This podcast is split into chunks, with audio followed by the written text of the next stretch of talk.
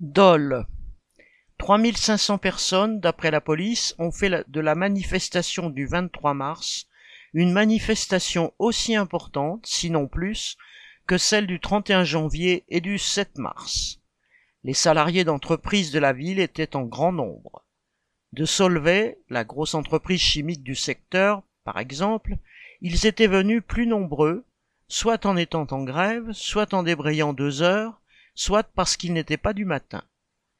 Les syndicats ayant appelé à la grève depuis deux jours, les arrêts de production avaient été aussi plus nombreux, renforcés par le fait que les camions d'approvisionnement étaient filtrés à l'entrée.